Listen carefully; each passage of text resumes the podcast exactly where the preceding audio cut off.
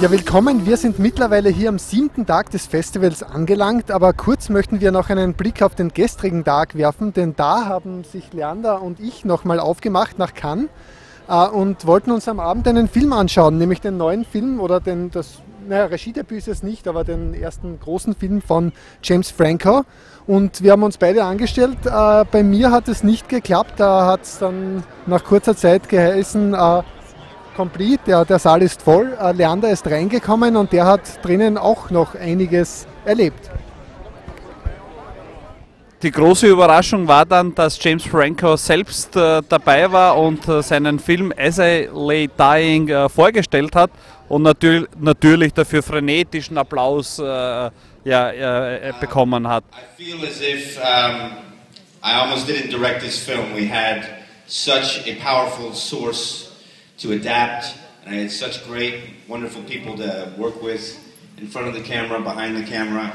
I feel as if this film just arose from the ground and from the, the greatness of uh, William Faulkner.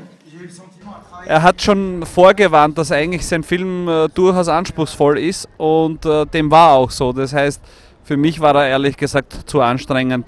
Kurz vor Mitternacht habe ich dann die Segel gestrichen und habe den äh, Kinosaal verlassen obwohl äh, der Film noch äh, voll im Gange war. Aber er war, wie schon äh, erwähnt, so anstrengend. Äh, er war in einem sehr, sehr schwierigen Dialekt. Äh, ich habe kaum was verstanden. Und dann hat er auch noch experimentiert mit äh, zwei Bildern, die gleichzeitig bzw. parallel verlaufen. Also das, die Leinwand wurde quasi geteilt.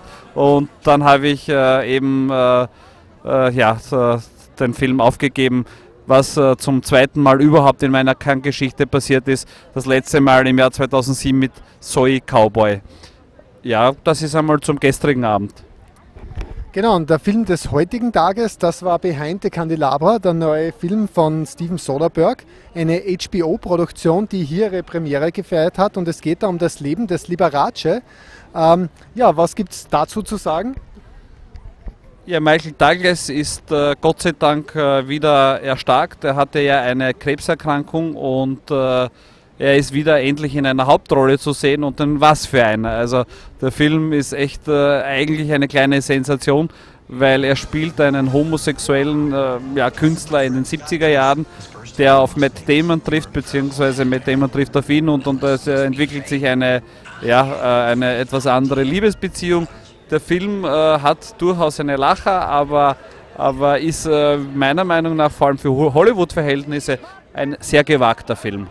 Das stimmt, ja. Und er hat sogar eine ganz kleine österreichische Beteiligung. Äh, zweimal wird Österreich erwähnt im, im, im, Zusammenhang mit den Kristallen, die der Liberace in seiner Wohnung hat. Ähm, ja, und, und vom roten Teppich dieses Films haben wir jetzt auch noch einige Bilder.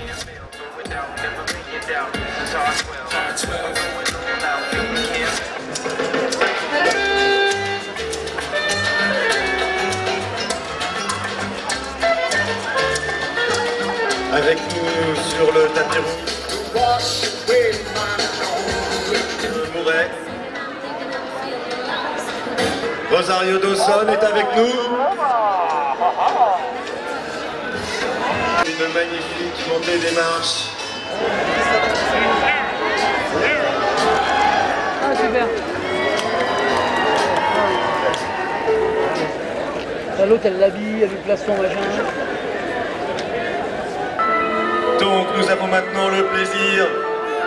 D'accueillir à nouveau sur le tapis rouge Steven Soderbergh. À l'occasion de la présentation en compétition de Behind the Candelabra, son nouveau film qui réunit le couple Michael Douglas et Matt Damon